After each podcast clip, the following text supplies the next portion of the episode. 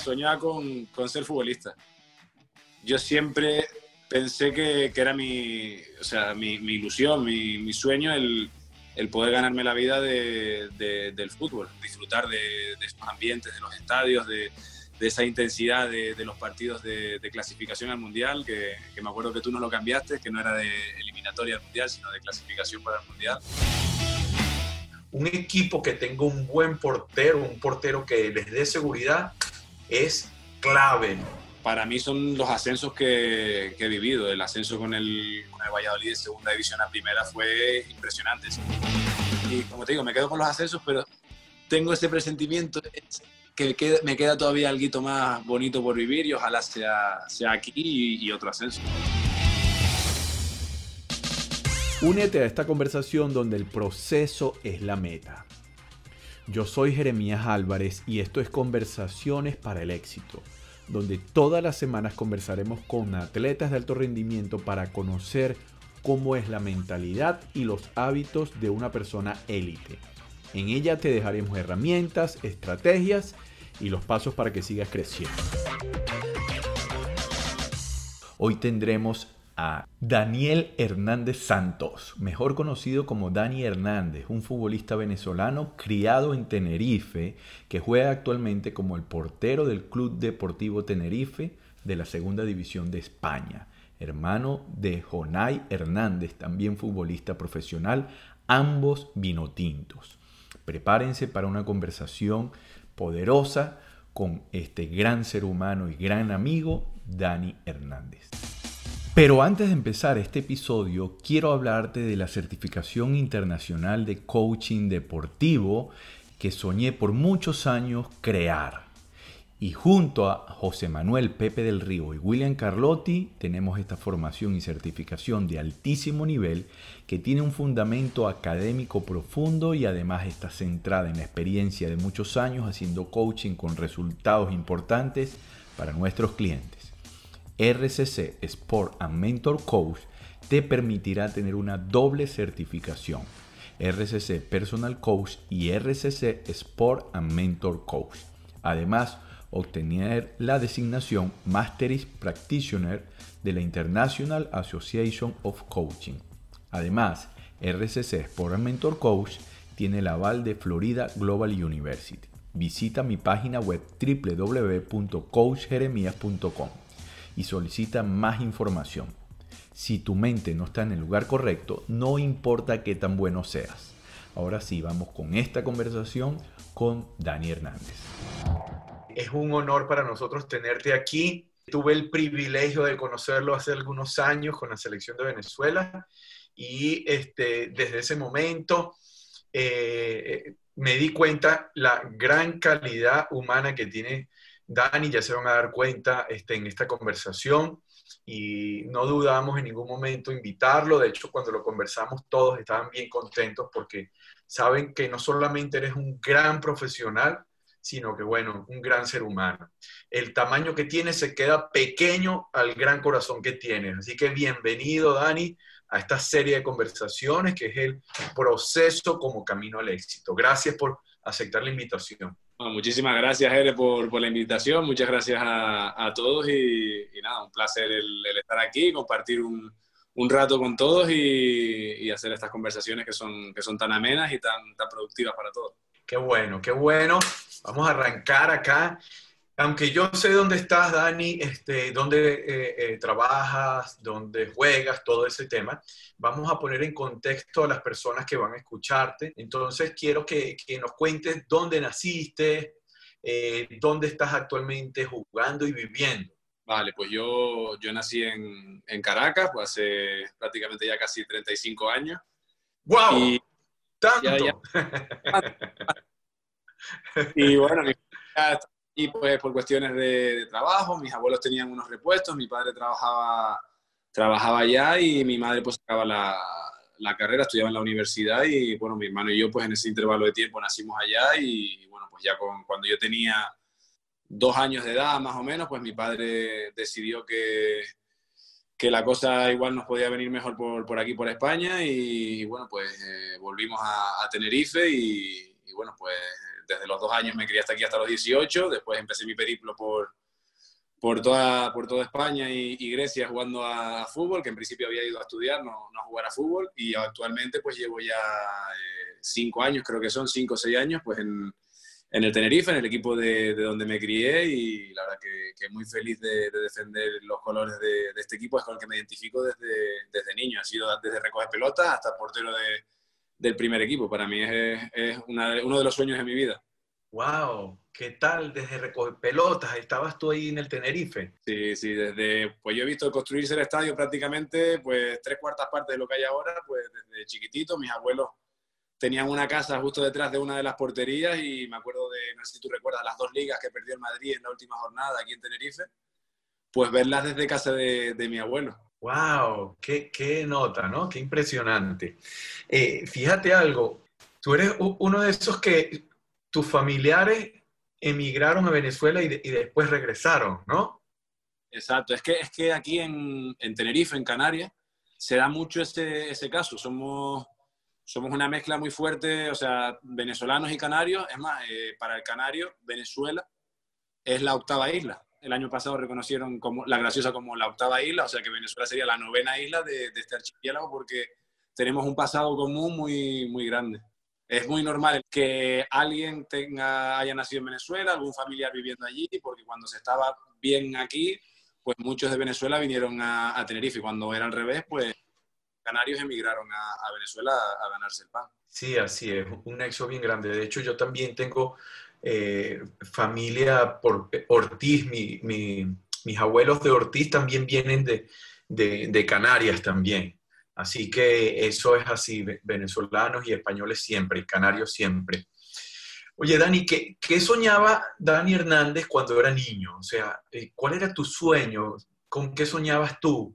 cuando eras pequeño y estabas jugando por ahí con tus amigos? Pues sí, te digo la verdad, soñaba con ser futbolista. Yo siempre pensé que, que era mi, o sea, mi, mi ilusión, mi, mi, sueño, el, el, poder ganarme la vida de, de, del fútbol, que era el, bueno, aquí es el, el deporte rey y, la verdad que, que, bueno, también tuve la fortuna de tener a mi hermano que iba un poquito por delante en el camino mío y me iba enseñando por dónde ir y por dónde no ir, por dónde era más recomendable ir y por dónde era menos recomendable. Y bueno, la verdad que, que muy agradecido siempre a, a sus consejos porque me han, me han ayudado a llegar a, donde estoy y, como te digo, mi, mi, pensamiento era ese. Después ya durante los años, cuando era más adolescente, pues vas, te vas, eres consciente de que es muy difícil llegar a ser profesional y, y quizás me centré un poquito más en los estudios. Por eso te dije antes que cuando yo me fui de Tenerife a, a Madrid, yo me fui a estudiar, no me fui a, con el objetivo de ser jugador de primera división, sino mi idea era seguir formándome académicamente. ¿Qué pasó? Que tuve un buen año y desperté intereses de, equipos importantes como, como es el Madrid y bueno, al final pues mi carrera se fue definiendo por el lado del fútbol, pero en primer momento mi idea era seguir formándome académicamente. Qué bueno que, que, comentas eso, Dani, porque aunque no es fácil, y esto, esto trato de decirlo con la mayor responsabilidad posible, porque hay mucha gente que sueña con triunfar en el fútbol, por ejemplo, que es lo que estamos hablando, y, no es tan fácil como muchas veces la gente lo, lo, ve, pero lógicamente es posible. O sea, significa que este, eh, si es lo que sueñas, te apasiona, lucha por ello. Eh, no hay ninguna garantía, pero, pero o sea, nunca deje de luchar por lo que quiere. Esto te lo comento porque por muchas cosas que he conversado con, con muchos eh, compañeros y colegas tuyos, de que en algunos casos, no, aunque soñaban, fue hasta cierto punto que se dieron cuenta que podían vivir de eso. Otros que eh, nunca lo pensaron, otros que no es el caso fíjate que no es el caso común de los que se hacen profesionales, y lo estaba escuchando en un podcast, por cierto, de Lorena Ochoa, una ex golfista mexicana, número uno, espectacular, y ella hablaba de que sus padres, si bien le enseñaron disciplina, este, en dar lo mejor que podía en lo que hacían, muchas veces le dijeron, bueno, si te quieres dedicar a algo, hazlo bien, no te pongas a, hacer tantas disciplinas deportivas, enfócate en la que tú quieras. Si es golf, es golf y ve por ahí. Pero ella nunca sintió ningún tipo de presión de sus padres, sino apoyo más bien.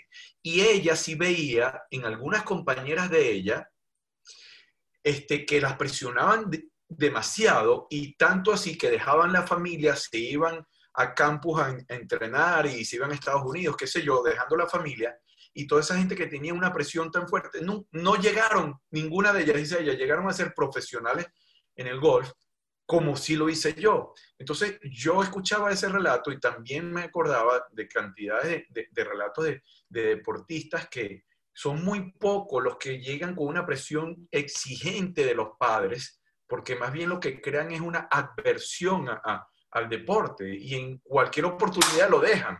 Entonces fíjate que tú también, este, si bien es el deporte rey de España, todos los niños sueñan con eso, pero en un momento ustedes como que dijeron, o tú dijiste, no, yo voy a estudiar, sigo practicando porque me gusta, pero yo voy a estudiar. Y en el camino te encontraste con esas posibilidades que despertaste, como me dijiste. Sí, exacto. En mi casa había que, estudiar. Eh, era, mis padres me inculcaron eso, que, que, lo primero siempre son los estudios. Primero hay que formarse como, como persona y, oye, pues si, si tienes la fortuna de, de poder ganarte la vida jugando, porque es lo que hacemos nosotros, jugar eh, es increíble, es una, una fortuna, una, somos muy afortunados, pero tenemos que ser conscientes de que, de que no puedes enfocar solo en, ser profesional, porque también te puede, después te puede generar eh, un nivel de frustración muy alto si, si no lo consigues. Tienes que tener, pues, primero lo básico y, lo, después el, el, deporte, pues, estaba bien, pero yo incluso un año estuve a punto de dejarlo y pasarme a jugar a baloncesto pero, pero, pero, ¿por qué baloncesto, Dani? Ni, o sea, con esa estatura no te da. ¿Qué pasa? De familiar, mi padre jugaba mucho y desde chiquitito me, me, siempre me ha tirado al baloncesto. Yo creo que por eso soy portero, porque es el único que la puede tocar con la mano libremente. Pues un año que, que como que estaría ya cansado, no sé qué me pasaría con el fútbol, pero le dije a mi padre que, que si no seguía en el, en el Tenerife, en, la, en, los equipos pequeños de, del Tenerife, pues para irme a jugar a otro equipo, pues dejaba el fútbol y me ponía a jugar al baloncesto. Y mira, pues hasta el día de hoy, pues he aguantado jugando al fútbol. ¡Wow! Qué, qué, qué bueno eso, ¿no? Qué, qué, hilito tan frágil que te pudo haber cambiado tu, tu trayectoria. ¿Y, ¿Y, cómo se dio eso? ¿En qué momento pasó eso que, que estuviste a punto de dejarlo? ¿Y por qué? Pues te digo, pues con 16, 17 años ya no era, no era tan pequeño. Eh, no sé, me, dio por ahí, no sé si sería por la edad, por, pues porque en el colegio estaba igual más tiempo jugando a baloncesto que, a fútbol, igual me, yo jugaba aquí en Tenerife, cuando, en las categorías inferiores, pues los porteros no tocábamos mucho el balón, igual me, incluso me aburriría jugando probablemente y querría algo más de, dinamismo, de, acción en en, el juego, pero bueno, tampoco soy muy de, correr, o sea, a mí me gusta ser portero también por no correr mucho. aunque, aunque yo te digo, a mí me asombró muchísimo cuando entré en el mundo del fútbol darme cuenta que los entrenamientos de portero, olvídate que son demasiado exigentes. O sea, yo, yo viendo eso y decía, no, no, no, yo prefiero ser jugador de campo porque los porteros no paran de entrenar, entrenar, entrenar, mientras que los, eh, los, jugadores de campo de repente están descansando de una serie de X, ustedes igual se están lanzando y lanzando y yo, esta gente no para. Ah, siempre tenemos la, la broma con los jugadores cuando están ellos corriendo en pretemporada, que les toca correr mucho, ya sabes, para, para agarrar el, estado de forma óptimo. Y nosotros estamos en un ladito tirándonos. Claro, y ellos nos ven que no estamos corriendo y se piensan que no estamos haciendo nada, pero en verdad los entrenamientos son, son intensos, pues igual son una hora como si fuese un entrenamiento personal y son bastante duros, pero bueno, yo encantado, que es lo que estoy acostumbrado y, la verdad que, para mí ese, ese rato es un, placer. ¿A quién admirabas tú de, de, niño que te hizo ir por el fútbol o, o, el básquet? O sea, ¿a quién admirabas aparte de tu hermano que lo seguiste? ¿Qué jugador de repente despertó en ti esa pasión de decir, oye, me gusta, me gusta el ser portero, me gusta el fútbol? O sea, ¿qué, ¿quién?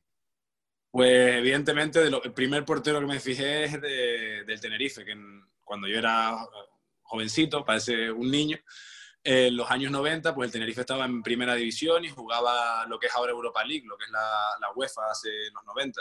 Y llegamos a ser pues cuartos de finales dos años seguidos. Y el portero del Tenerife era Rodríguez, que había jugado en el Madrid.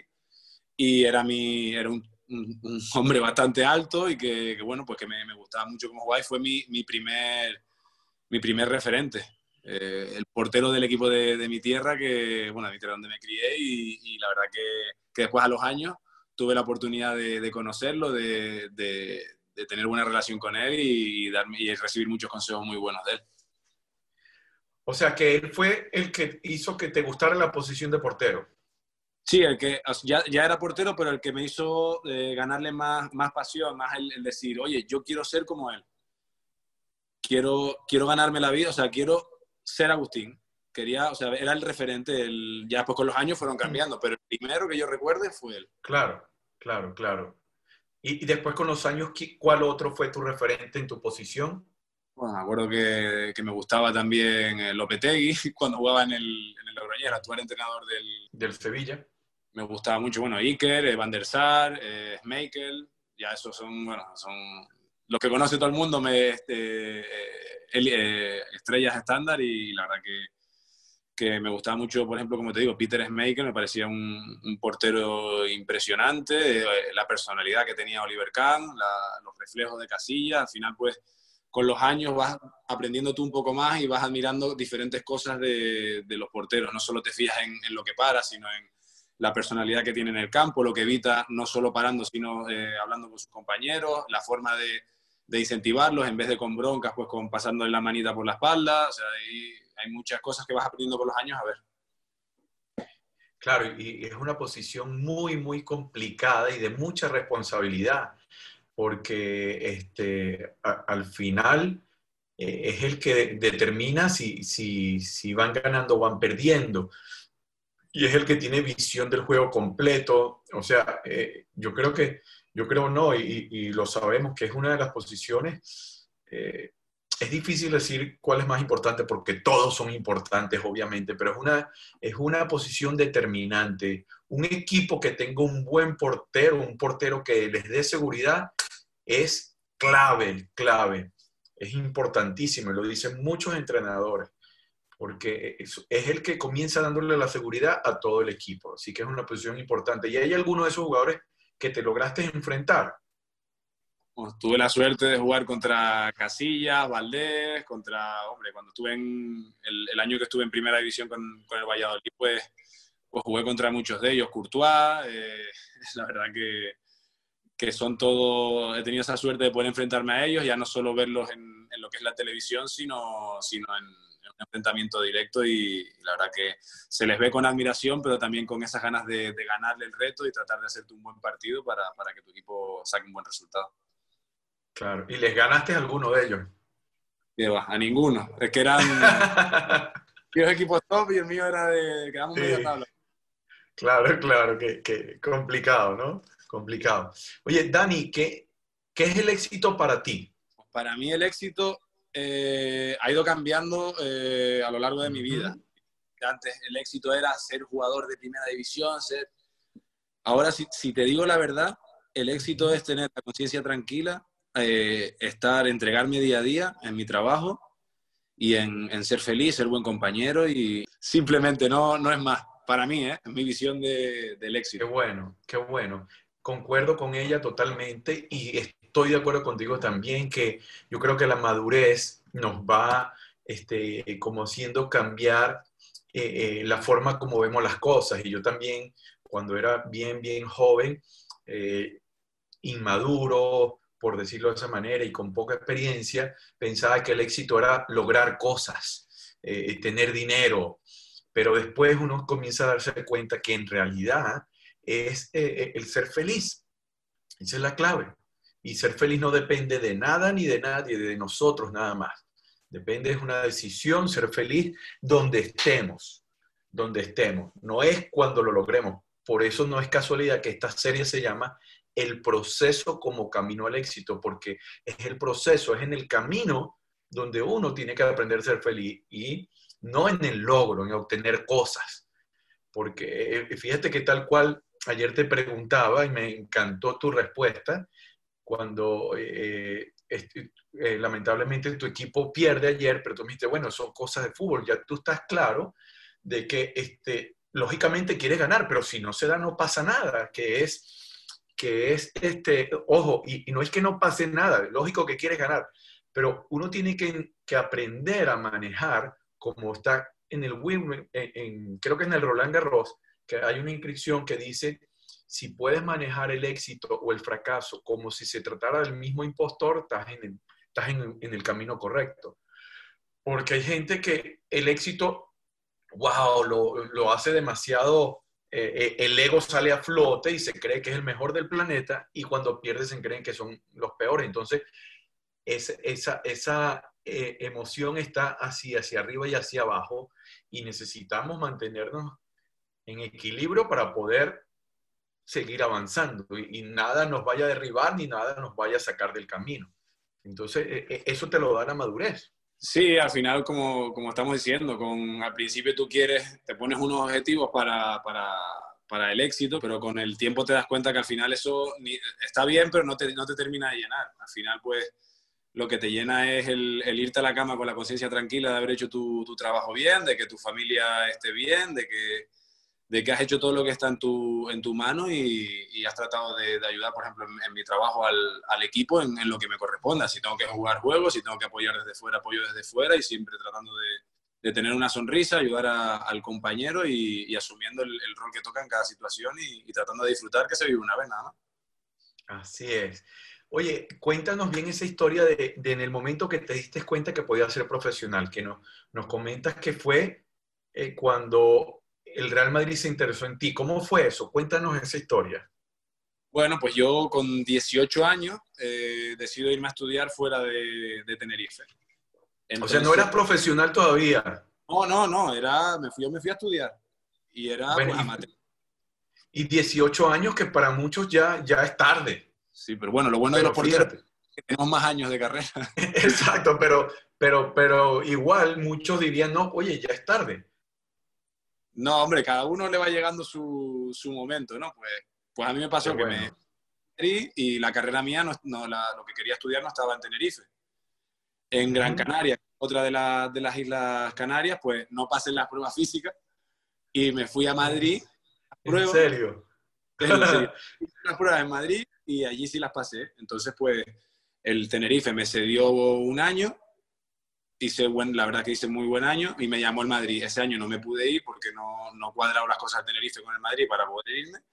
Y me fui al año siguiente, hice otro año bueno y al año siguiente pues ya el Madrid me, me reclutó y ahí ya ves que el Real Madrid es otra dimensión del fútbol. De ahí, de ahí ya solo puedes bajar, porque ellos son... Exacto. La suerte, tuve la suerte de entrenar con Ronaldo, Guti, Roberto Carlos, Batista, la época de, los Galácticos de Luxemburgo y de Capello y años. Me imagino que, que todos te, te, preguntaban de cómo mejorar y todo eso, se te acercaban. Que podía entrenar con ellos, de vez en cuando me, me subían y, y, era impresionante. Ronaldo, que te encarase y no, no, sabía ni qué hacerle y encima se reía, te metía los goles como que se, se Y era una experiencia, una experiencia increíble. Y ya después, desde el, cuando me fui del, del Madrid, me fui al Rayo Vallecano y ya empecé en semiprofesional, tercera, segunda B. Entonces me fui poco a poco creciendo. Cuando me fui un año cedido a Jaén, pues ese año el equipo jugó súper, súper bien. Casi subimos a segunda división y quedamos el equipo menos goleado de España. Entonces, al año siguiente, claro, yo era el portero de... Me, aproveché del trabajo de mis compañeros. Claro, pero buenísimo, ¿no? Sí, sí, fue un año, la verdad que hicimos, eh, tuvimos 11 partidos seguidos sin que nos hicieran gol. ¡Wow! Fue, fue impresionante, o sea, una racha que, claro, evidentemente no la he repetido más en, en, mi vida. Entonces, a partir de ahí, tengo la oportunidad de jugar en segunda división. Ajá. ¿Qué pasa? Voy allí y me lesiono. Me, era la primera vez en mi vida que iba al mundo profesional, yo por ahora que súper contento. El año anterior había tenido algún problemilla en la rodilla, pero bueno, dije, acabé el año bien, no pasa nada. ¿Qué pasó? Ya ahí, obviamente ya no sigues estudiando, Dani. Y no, yo ya cuando me fui al Madrid eh, tuve que parar los estudios porque no cuadraban los horarios y los, dejé aparcados. y no le dijiste al Madrid, Madrid, espérate que yo voy a estudiar. No me esperaba. Mira, ¿y, qué, ¿y qué fuiste a estudiar? Educación física. Ah, ok. O sea, con el deporte, dirigido al deporte igual. Sí, a mí es que a mí me pones en, la televisión cualquier cosa de deporte y me, engancho a verla, pero, pero exagerado. O sea, me encanta el deporte y, bueno, pues intenté estudiar la carrera en, relación al deporte. O sea que si no hubiese sido futbolista, hubiese sido eh, este, entrenador deportivo, o sea, preparador físico algo. Sí, preparador físico, también puede ser eh, profesor, eh, tenía varias salidas, pero sí, me hubiese gustado hacer algo de eso. Ok, entonces regresando ya en el momento que te lesionas, ya llegando como profesional, ¿qué pasó en ese momento? Pues llego a, Huesca y nada, empiezo y, la rodilla no, no, me iba bien. Juego dos partidos de Copa, el primero pasamos ronda contra el Levante y el segundo contra el Hércules. Perdemos y ya le digo al, al doctor que no aguanto la rodilla. Eh, no estaba jugando en Liga, solo estaba jugando Copa, nos eliminaron y digo, bueno, pues eh, la rodilla necesito arreglarla porque es que no, no, tenía musculatura en el cuádriceps y no, no podía. Entonces me hicieron unas pruebas y no se veía nada no sabían lo que tenía, entré a quirófano sin saber lo que tenía, ni tiempo de recuperación, ni nada. ¿Qué hizo el club? Según entré a quirófano, ficharon otro portero. Wow. Entonces me entré a quirófano, me hicieron una artroscopia y bueno, encontraron el problema. ¿Y qué pasó? Que ya yo, una vez entré a quirófano, ya sabía que, no iba a ir ni convocado en, lo que me quedaba de temporada. Entonces, este año eh, me recupero bien de la rodilla y en enero pues me voy al filial del Valencia, Valencia B y nada, hago ese medio año, la mala suerte que, bueno, el equipo estaba, estábamos mal ya en cuando firmo yo y el equipo acaba descendiendo. Y al año siguiente vuelvo a firmar en otro equipo de segunda B, que es el Murcia, y conseguimos el ascenso a segunda división, que es el año que juego un partido contra el Madrid, que salió a, vamos, que fue, fue el año que empecé a ir con la selección, que César me, que fue el año de la Copa América de, de Argentina.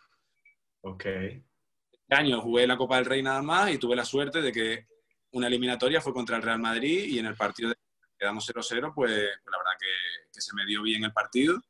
Y a partir de ahí, pues bueno, pues eh, agarré un cierto nombre y al año, me permitió para el año siguiente firmar en el Valladolid en segunda división, porque el Murcia firmó otro portero y otra vez me tocó irme.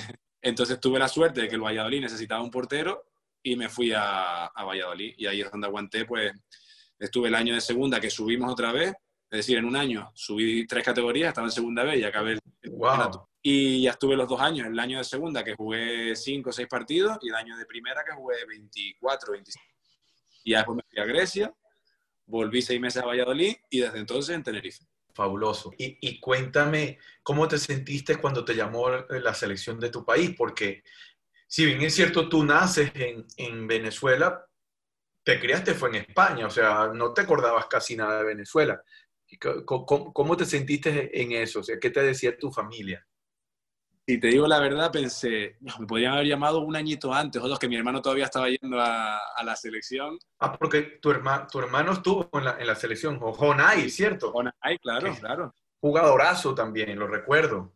Sí, sí, sí, claro. Nosotros siempre conversábamos y hablábamos de la posibilidad de algún día ir juntos a, la selección y la verdad que nosotros siempre nos quedó esa, esa, esa gana de haber compartido un equipo o, tiempo en la selección. Yo veía a los hermanos Fletcher y me daban envidia, decía, ojalá hubiese podido yo estar con mi hermano 10 días concentrado una vez al mes y disfrutar de, estar aquí con, con, los compañeros, pero bueno, como te digo, me hubiese gustado antes por, por el hecho de estar con mi hermano, pero entiendo que deportivamente yo no llegaba al nivel antes para poder ir a la, a la selección. Entonces, pues cuando llegó el momento muy, muy feliz, porque evidentemente ya muchos años con, con ganas de, tener esa posibilidad y, y, tratando de, de aprovechar eh, cada oportunidad. Me acuerdo que fue un partido amistoso en, en Panamá, que, que, fue un partido, una fecha FIFA nada más, y fue mitad de la pretemporada y, la verdad que, que disfruté de la experiencia. No sabía si me iban a volver a llamar. Después al mes ya es cuando debuté en, en, partido contra Ecuador, en Barquisimeto, y, bueno, ya después fue todo ese año yendo y, disfrutar de la Copa América, que encima quedamos cuartos. Fabuloso fue eso.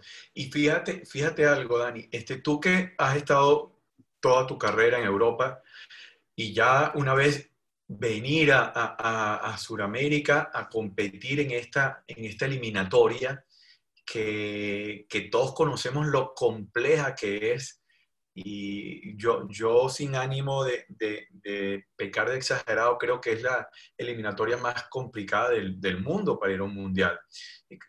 O sea, ¿cómo, eh, ¿qué sentiste al enfrentar esa, esa esa eliminatoria cuando no lo había jugado. ¿Te diste cuenta de la diferencia futbolística, de, lo apasionado que se juega? ¿Qué te pareció? Sí, hombre, como te digo, yo siempre tengo la suerte de ir, con, ir sobre aviso, que mi hermano siempre ha ido por delante y me... Ah, verdad, verdad me, va, me iba avisando, pero siempre yo, yo estaba como loco por, por, eh, por disfrutar de, de, estos ambientes, de los estadios, de, de esa intensidad de, los partidos de, clasificación al Mundial, que, que, me acuerdo que tú nos lo cambiaste, que no era de eliminatoria al Mundial, sino de clasificación para el Mundial. Y, y la verdad que, que, son, son, retos, son retos mayúsculos, son contra selecciones pues Uruguay, Brasil, Argentina, Chile, o sea, no me quiero dejar ninguna porque es que son son todas grandes selecciones y es muy difícil eh, ir al Mundial en el grupo que nos, que nos toca a nosotros. En Europa, pues, ver los grupos y muchas veces dice, hombre, si nosotros estuviésemos ahí, pues seguramente algún Mundial tendríamos ya en nuestras espaldas. Pero bueno, es lo que nos toca, es el reto que, tenemos y, estoy seguro que, que, más pronto que tarde Venezuela eh, irá a un Mundial y nos dará una alegría muy grande a todos. Así será. Dios quiera que sea en Qatar. Dani, eh, recuerdo claro, este, estando nosotros ya, ya compartiendo la selección juntos, la primera fue en la Copa América Centenaria. Recuerdo que eh, tú te ponías a hablar con alguno, eh, a competir a ver cuál era la, historia que les iba a contar en el próximo juego. Me encantaban las historias, te lo juro. Todavía me acuerdo de la de Rocky, de la de, la de Chicago, de la de todas, todas. O sea, me encantaban, porque al final me, me encanta, la, tú nos contabas historias reales y, me, me, encantaban. Cada vez que ibas a contarnos algo, pues yo estaba con los ojos así como platos atendiendo para, para sacar el máximo rendimiento de, de, las historias que nos echabas y de la enseñanza que tenía. Sí, sí, recuerdo que ustedes se ponían a hablar. Vamos a ver cuál será la de ahora. Mira, y este, la, la de Rocky fue, fue algo fantástico. A mí tampoco se me olvida porque, eh, de hecho, en, mi libro que estoy terminando de escribir, yo cuento que cuando estamos en Chicago y estoy preparando todo, perdón, en Filadelfia, yo digo, oye, esto es muy trillado, pero no me, no me resisto, estoy en, Filadelfia, en la, en, la, ciudad donde, donde se inspira esta película y tengo que hacerlo. Entonces, este, hablamos de Rocky, de su historia, de cómo Sylvester Stallone este, había eh, este, escrito el, el guion y todo ese tema y fue fabuloso y fíjate que que tanto les gustó a todos que fuimos el día del partido a, hacer. En vez de hacer este, la activación, fuimos a caminar las escaleras. ¿Te acuerdas que arriba hicimos el anclaje y todo? Y, vaya que funcionó, ¿no? No, le ganamos a Jamaica. no, no, a, Uruguay. No, el día de... No, la de Filadelfia fue Uruguay. Uruguay fue el primer el, el, segundo partido. El primer partido fue, sí, el primer partido fue Jamaica, fue en Chicago, que fue otra historia diferente. La de Rocky fue en Filadelfia contra Uruguay. Es verdad, me lié, me lié yo ahí. Tú sabes que después, un par de años más tarde, yo volví a Filadelfia. Ajá. Y me volví a subir los escalones y tenía todos los recuerdos de, de todos esos días, de pasar de camino al estadio donde jugamos, de increíble. Si fui en invierno, eso sí, hacía un frío impresionante. E, eso es inolvidable. Esa, ese, ese tiempo fue, para mí fue inolvidable totalmente.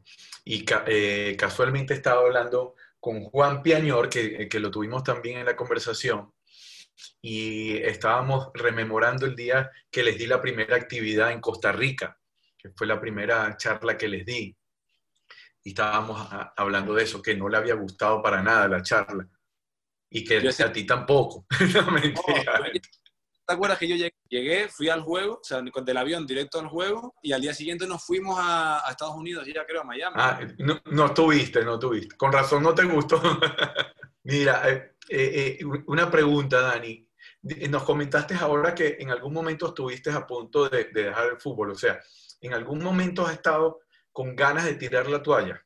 La verdad que si he estado cerca, eh, no me he enterado, porque me gusta tanto eh, mi, profesión que, hasta de los días malos intento sacar algo de, beneficio. Pienso que, que, es, que, es, lo que está pasando es por algo y cada día es una enseñanza y, es un reto a, superar y bueno, pues si, si, te está costando algo, pues por algo será y, será más bonito el momento que, que lo consigas superar. Fuera del deporte, o mejor dicho, fuera del fútbol, en el, en el, dentro del deporte, ¿qué otra figura te llama la atención y respetas y por qué?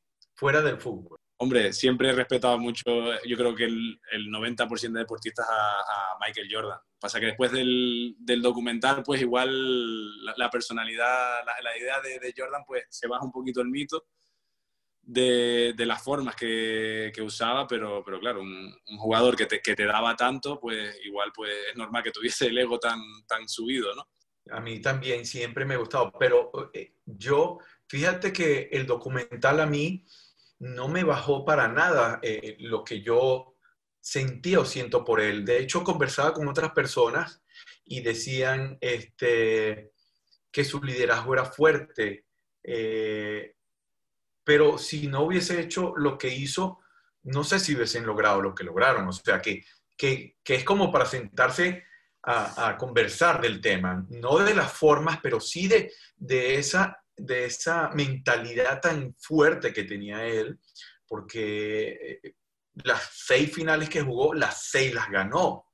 Es algo impresionante, o sea, y fíjate que él se va del básquet esos primeros tres campeonatos y no ganaron nada. Regresa él, obviamente regresó terminando la temporada y no le dio para llegar a la final, tampoco estaba preparado físicamente, pero el año siguiente que arranca otra vez, ganaron los tres seguidos otra vez con él. O sea, es un fuera de serie total. Pero, ¿qué, ¿qué, te gustó y qué no te gustó de la serie? Hombre, me, me pareció fascinante la manera que tenía él de, de motivarse. Hasta se inventaba historias para, para poderse a, a, los rivales. Pero también era una manera de él de llevarlo. Él, él, no te iba a exigir algo que no daba él, que eso me pareció también. Sí, sí. Yo doy por 100, yo quiero que el que esté al lado mío lo dé. A ver, el, el fin me gusta, pero igual la forma, pues sí, es discutible. Es discutible la forma, es discutible la forma. Sin embargo, mm, este, lo que logró, nadie puede decir nada. Este, es impresionante. El mejor atleta, el mejor deportista tiempo. Para mí, para mí también. Sigue siendo el mejor, pero, pero lejos. Y, todo, eh, y esa capacidad de, de, exigirse más. ¿Sabes qué? Hablando de básquet, eh, hace unos días vi una entrevista de Luis Escola, eh, y Luis Escola estaba diciendo, creo que lo mencioné en, el, en la serie pasada, que él decía que no es si tú puedes ganarle a LeBron, a Michael Jordan o a ellos, es si tú puedes entrenar más que ellos.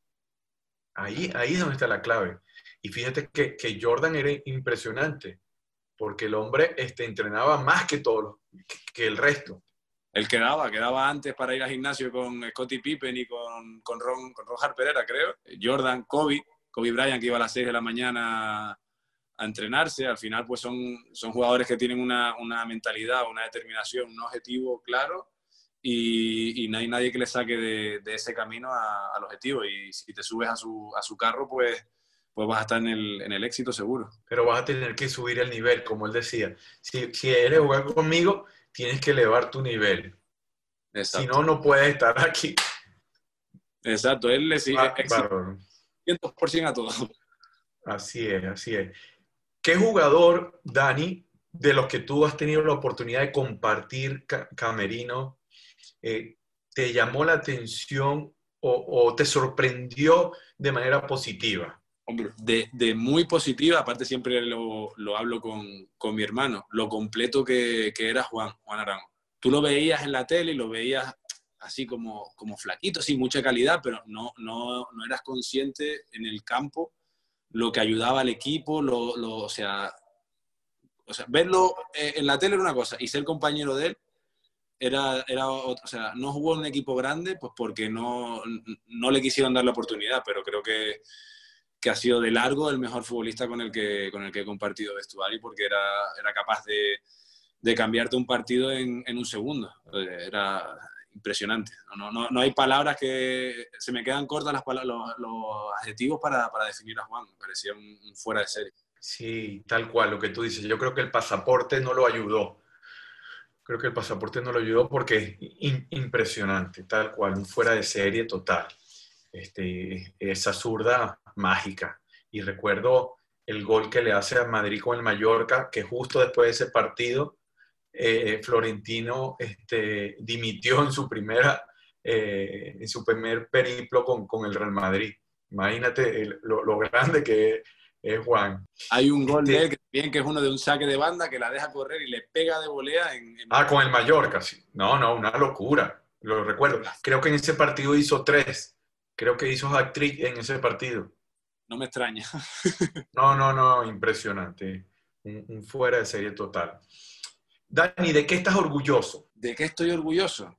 Pues eh, de estar todos los días con, con una sonrisa en, en, mi trabajo, de lo que he conseguido a lo largo de mi carrera, la verdad que, que me considero un, un, afortunado, haber estado en, en, tres Copas Américas, haber vivido unos cuantos ascensos, el haber podido jugar en, primera división tanto en España como, como en Grecia y, estoy, estoy orgulloso de que, de que un niño me vea por la calle y me, y me pida una foto. Eh, me, parece, me parece increíble y, la verdad que, que de eso, de, de, la suerte que he tenido eh, hasta el día de hoy, que soy un afortunado, o sea, esa suerte.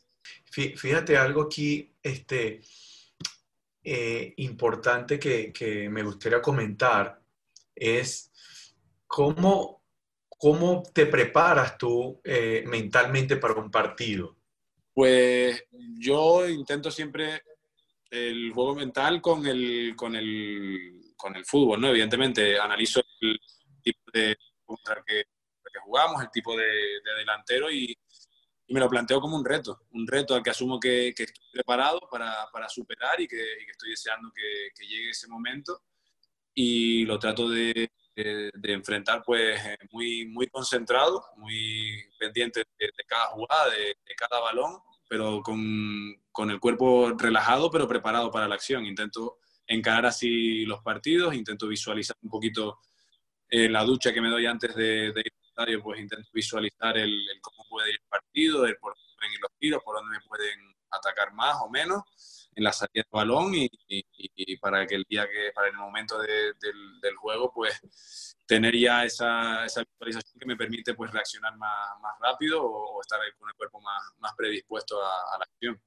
Este, aparte de tu lesión, ¿cuál ha sido el momento más complicado eh, que has tenido momento más duro que has tenido en tu carrera? Bueno, pues puede ser hace, hace un par de años que, que no, estaba, no estábamos teniendo buen año y, y, y bueno, pues me, eh, yo especialmente pues no estaba pasando el, el, mejor momento y se me juntaron pues dos semanas con jugadas dudosas o con fallos y, y bueno, pues fueron semanas eh, bastante complicadas, aguantando bastante, bastante presión, pero pero bueno, eso me ha servido para, para mejorar, para relativizar mucho, mucho algunas, algunas cosas, centrarme, como, como tú siempre dices, en, en, lo que puedo controlar, que es en mi entrenamiento, en el estar yo bien físicamente y, y tratar de, de disfrutar el, las situaciones que, que, se van dando. ¿Y cuál es el momento más, eh, de, el logro más, más significativo que, que recuerdas en el fútbol para ti?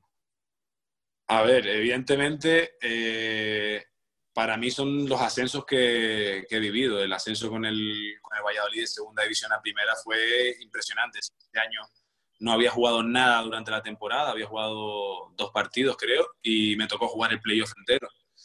Y, y evidentemente era una presión extra porque no haber jugado, el equipo quedó tercero, una ventaja increíble sobre el cuarto, éramos los favoritos, y yo tenía esa presión añadida otro año, wow.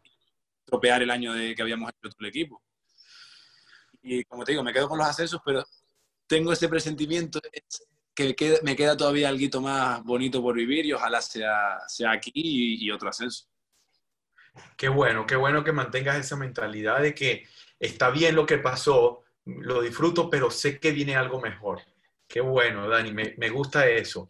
¿Y, ¿Y, cómo manejaste esa presión, Dani, en ese momento? Fíjate que lo que estás diciendo es complicadísimo porque estás eh, eh, en un equipo favorito para ascender, que quedó de tercer lugar en todo el campeonato. Jugaste solo dos partidos de cuánto? De 30, de 30 40, y pico. 42. De, 40, de 42 partidos solo jugaste dos. Imagínate. Y la parte más importante y determinante del torneo, después de haber jugado tanto, te toca a ti. ¡Wow! ¿Cómo manejaste esa presión? ¿Qué hiciste? Bueno, pues eh, me tocó jugar el primer partido, me acuerdo, en Córdoba, pues los últimos 10 minutos. Se, se, lesionó el portero. Se lesionó el portero y, bueno, pues yo estaba en el banquillo tan tranquilo y, me dijeron, venga, que entra. Y digo, pues nada, pues estos 10 minutos no estropean nada. O sea, íbamos 0-0, digo, bueno, pues la que me llegue lo hago fácil y, no, me, no tengo ningún problema. Entré y bueno, se pasó bastante rápido, la verdad. Ese partido no hubo problema. El siguiente en casa teníamos que ganar para pasar de ronda. Y tuve la suerte de que me dieron un pase atrás, despejé y se quedó el delantero nuestro delante del portero. Tuve la suerte de dar una asistencia encima. ¡Wow! Y me iba centrando, lo que te digo, me, iba, intentaba centrar en, jugada a jugada y en, no ir más allá de lo que estaba haciendo en el momento. Excelente, en momento presente. Cero estar pensando en nada, sino enfocado en el presente. Fabuloso. Este partido lo, lo ganamos 4-0, creo que fue, y ya nos tocó siguiente eliminatoria, el Alcorcón. Jugábamos fuera y lo mismo, pensando, pues, ese partido no sabía si iba a jugar porque el compañero se, se había recuperado. Entonces, tuve la suerte de que el entrenador, a pesar de que yo no había jugado durante todo el año, por los dos partidos anteriores, me dejó a mí jugando el resto del playoff. Ahí él decidió hacer ese cambio y, bueno, pues el siguiente partido ganamos 0-1 y ya el último sí que ya era, el día no pasaba, no, las horas, no, los minutos no, no, no pasaban, era, yo creo que ese ha sido un, un día de 55 horas porque no, no, no, llegaba nunca a la hora del partido. Y nada, pues ahora el partido, pues se nos puso el partido complicado porque ellos nos hicieron gol antes del descanso y la verdad que ahí se te pasan cosas malas por la cabeza, intentas pues esos malos pensamientos sacarlos y, no centrarte en cosas buenas, sino en, la tarea, en, sacar el partido y en, y en tirar para, para, adelante. Y bueno, tuvimos la suerte que la segunda parte hicimos el gol, ya estábamos, estábamos bastante más tranquilos y, y acabamos ascendiendo y, disfrutando de, de, un ascenso que, que, merecía el equipo, la ciudad y, y los compañeros, porque habíamos trabajado el año muy, muy bien. O sea, te pasó algo así como lo que le pasó a Casillas con el Real Madrid. ¿Te acuerdas? Él también estaba en su banca tranquilito y César se lesiona y a partir de ahí, hermano, imagínate cómo se hizo la historia. Impresionante, ¿no? Cómo el portero tiene que tener... esa es una posición muy compleja porque tú, cuando hay un, portero que, que está primero que tú, por confianza, por trabajo, por lo que sea, y tú estás ahí, puedes pasar la temporada completa sin jugar, como tú dices, pero de repente así te cambia de la noche a la mañana y si no estás preparado, te pasa, te pasa la oportunidad, porque si no estás preparado en ese pequeño momento que te dé, si no lo haces bien, capaz que ya no te da más oportunidad. O sea, tienes que estar preparado justo para el momento clave. Exacto. Si tú estás en, en esos momentos que no juegas, si estás, eh, en vez de centrarte en, tu trabajo, en estar bien, te estás quejando porque no juegas, cuando te llega la oportunidad va a ser muy difícil aprovecharla. Entonces, pues hay que, como digo yo, estar calladito, trabajando, si uno juega bien y si no, pues también. Claro, ahí la fortaleza también mental es fuerte, porque como tú dices, no te tienes que dejar traicionar por eso que te dice, oye, eh, el entrenador no confía en mí, no me da la oportunidad, entonces, eso es lo que hace jugar en tu contra. Y cuando te llegue la oportunidad, como tú dices, bueno, no estás en el momento presente y, la pierdes. No, no es fácil esta parte. Hombre, sinceramente, para mí, como lo veo yo, lo fácil es dejarte llevar. El decir. Claro, por eso. No cuenta conmigo ah, y te dejas ir. Entonces, el problema es que cuando te llega, y encima que eres señalador es tú, y encima le estás dando la razón al que no correcto. te. Es correcto. voy a poner si cuando sales haces esto? Exactamente. Hay que seguir trabajando y pensando en que cualquier momento yo porque, porque pasa, a mí me ha pasado un par de veces en mi carrera y pues he tratado de aprovecharlo. Claro, claro. Dani, ya yo te pregunté de qué estás orgulloso, pero ahora, ¿de qué estás agradecido? Agradecido de la educación que he tenido, de que mis padres no me hayan, como tú has dicho, eh, impuesto el, fútbol, ni, ni, mucho menos. No, no me han hecho como, Agassi, en ese libro que, me recomendaste. Sí, te acuerdas, fabuloso, ese es impresionante. Desde ayer y ya voy por la mitad del libro. Estoy orgulloso de, eso, de, ser orgulloso, agradecido de, esa educación, de, la forma de ser que, que tienen mis padres, que, que me hacen encarar la vida como, como soy, de, de, la gente que tengo alrededor mío y de, y de, y de, y de ser una persona sencilla, de, no complicarme y de tratar de, disfrutar. Eh, si no fueras futbolista y no tuviera nada que ver con el deporte, ¿a qué te hubieses dedicado? Que no fuera nada que, que nada que ver con el deporte. Nada que ver con el deporte pues no sé si me hubiese metido algo de pista o empresario, algo de marketing, algo así. Me, me gusta mucho ese, ese, mundo. Tengo mucha imaginativa, mucho juego de palabras y no sé si algo de marketing me, me llama mucho la atención también. Ah, qué bueno. Bueno, la gente creativa tiene que, que eh, eh tener ahí presente a Dani para los próximos proyectos. Mira, eh, eh, tú, tú sí viste Volver al Futuro, esa película sí la viste tú. Sí, claro. Imagínate que ahorita llega el doctor este con el DeLorean allá afuera de tu casa y te dice, Dani, ven acá, que te voy a llevar al pasado para que hables un minuto con el Dani Hernández de 10 años. ¿Qué le dirías? Que disfrute, que, que siga haciendo lo que está haciendo, que se deje llevar por su intuición, que invierta en Google. Eso es broma. Es broma, broma. Y en Netflix, y en Netflix. y en Yahoo. No, pero, sí, yo creo que, que, no intentaría intervenir en nada. Eh, todo lo bueno y lo malo que, que me ha pasado me, me, ha ayudado a ser lo que soy y, estoy muy orgulloso de todo. ¿Qué le recomendarías a una persona que tiene grandes sueños? Pues que empiece por algo despacito, que algo por algo más pequeño, que, que con pequeños pasos también se, hace, se avanza un camino muy largo.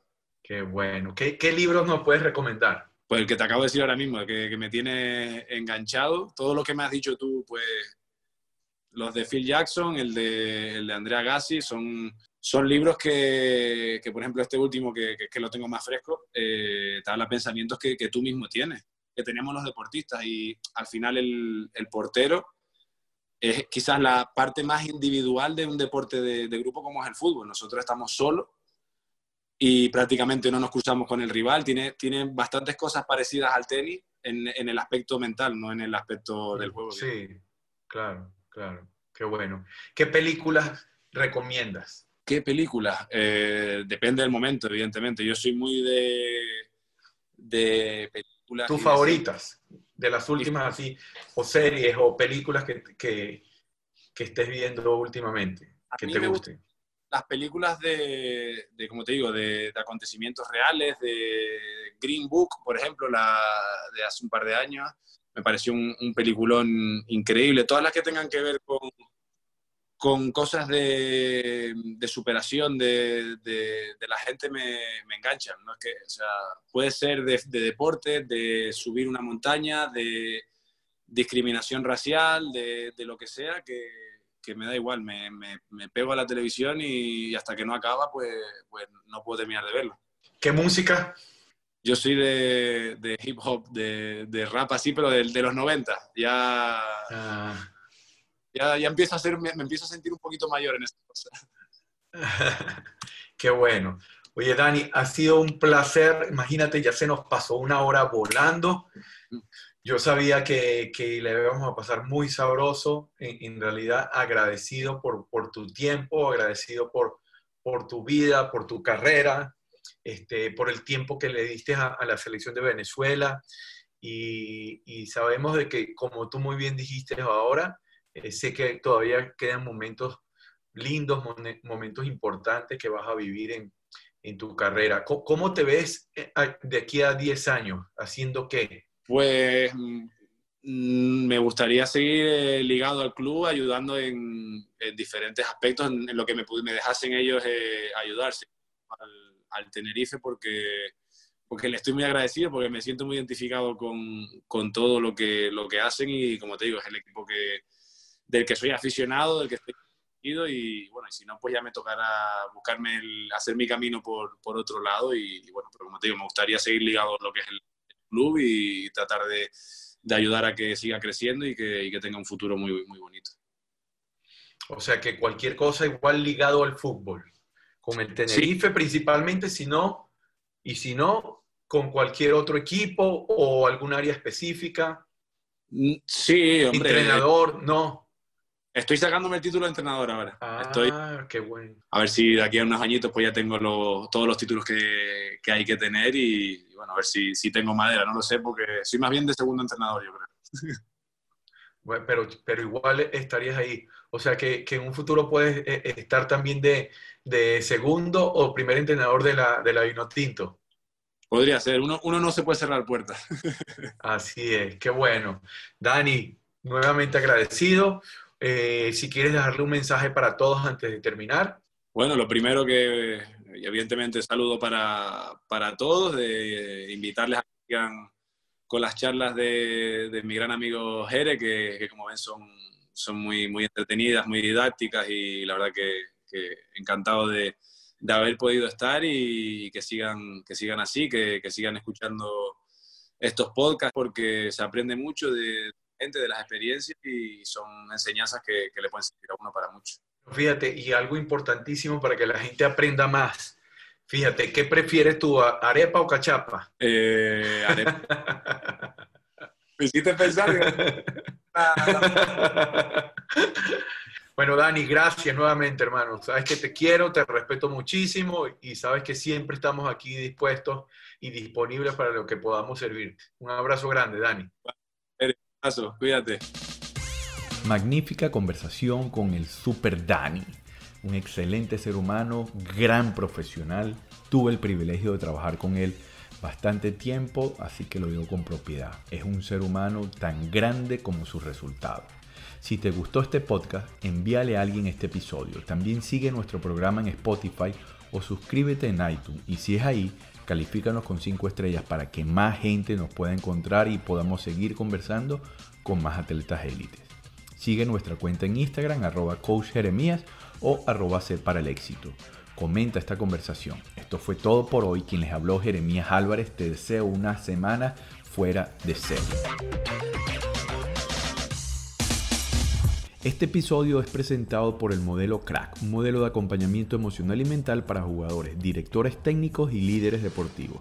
El modelo Crack ha sido creado en un marco para construir culturas de alto rendimiento que se centran en el entrenamiento de la mentalidad individual para ser un catalizador positivo y exponencial del colectivo.